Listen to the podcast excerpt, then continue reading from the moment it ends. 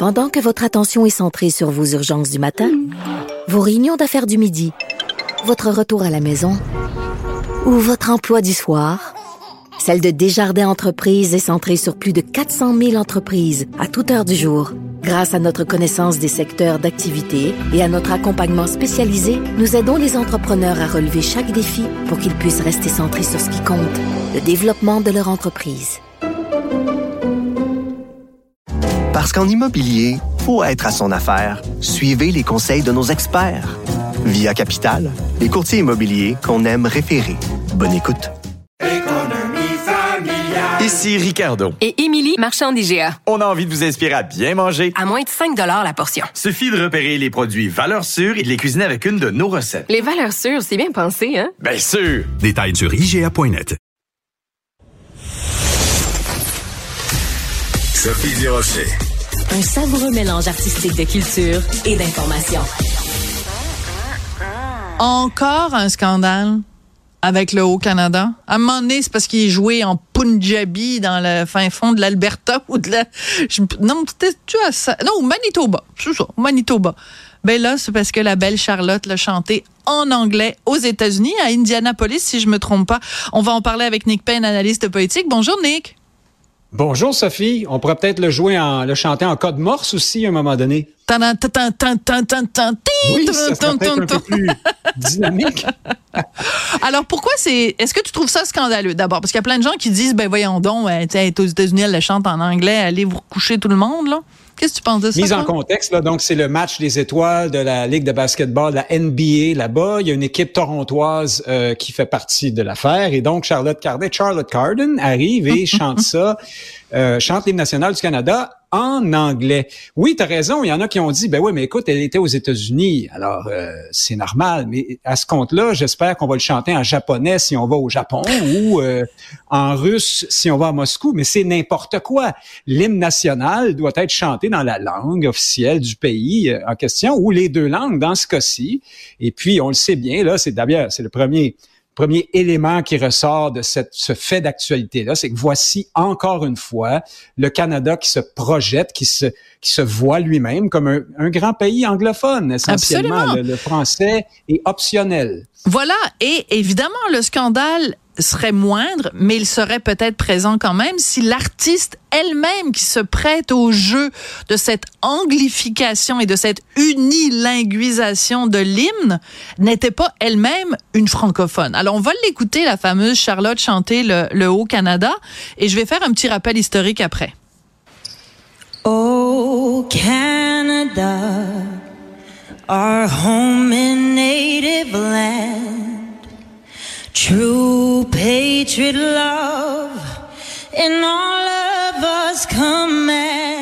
Bon, alors deux rappels historiques. 1992, il y a un match de hockey, je pense, aux États-Unis, et on demande à Céline Dion de chanter l'hymne national. Ben, elle l'a chanté en partie en français, en partie en anglais. Et lui, euh, René Angélil n'aurait jamais accepter Monsieur Angélil qu'elle chante uniquement en anglais. Et l'autre rappel historique, ben ça, tu peux le faire toi-même, Nick.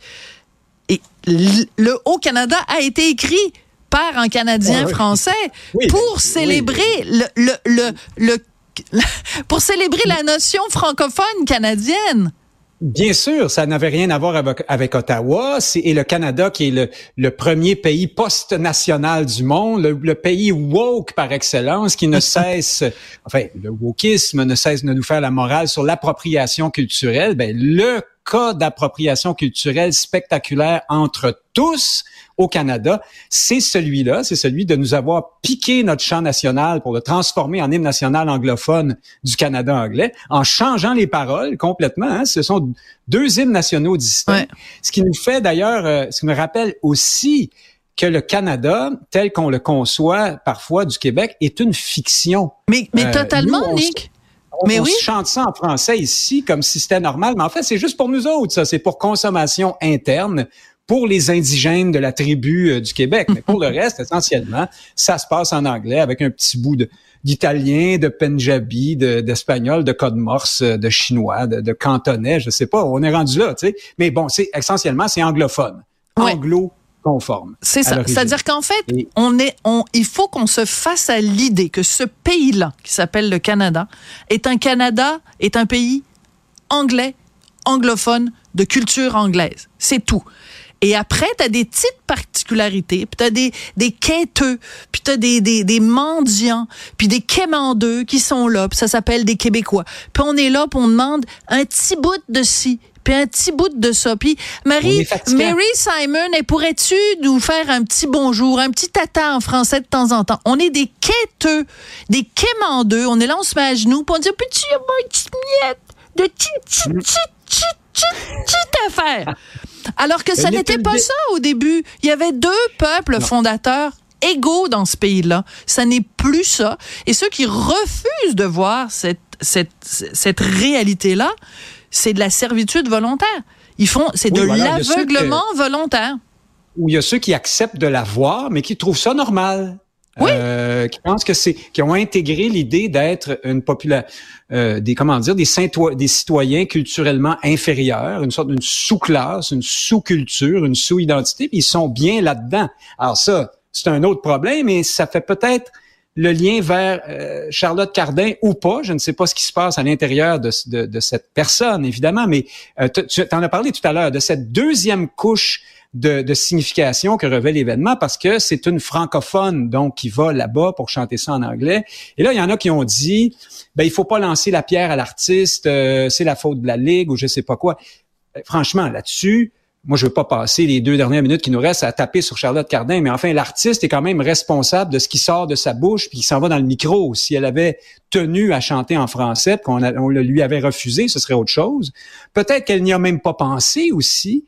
Euh, tu sais, il y a maintenant euh, des jovialistes qui disent ah, vous savez, les jeunes euh, désormais sont pas comme nous autrefois, euh, fermés, détestant l'anglais. hein, ils sont ouverts, ils, embrassent le monde.